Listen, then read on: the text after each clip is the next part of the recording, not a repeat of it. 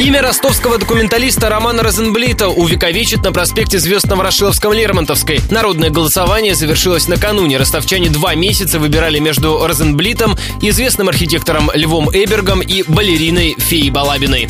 За документалиста отдали более 11 тысяч голосов, в два раза больше, чем за остальных.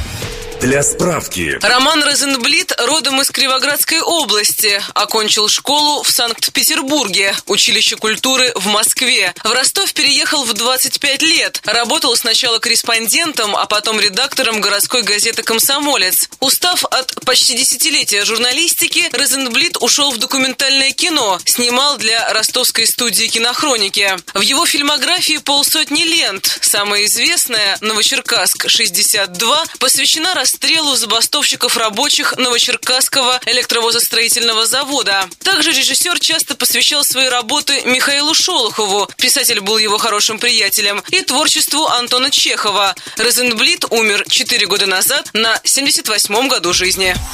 Звезду Роману Розенблиту установят через три недели. Это будет 14-я табличка на проспекте ростовских знаменитостей. Напомню, своя аллея звезд появилась в Донской столице 6 лет назад.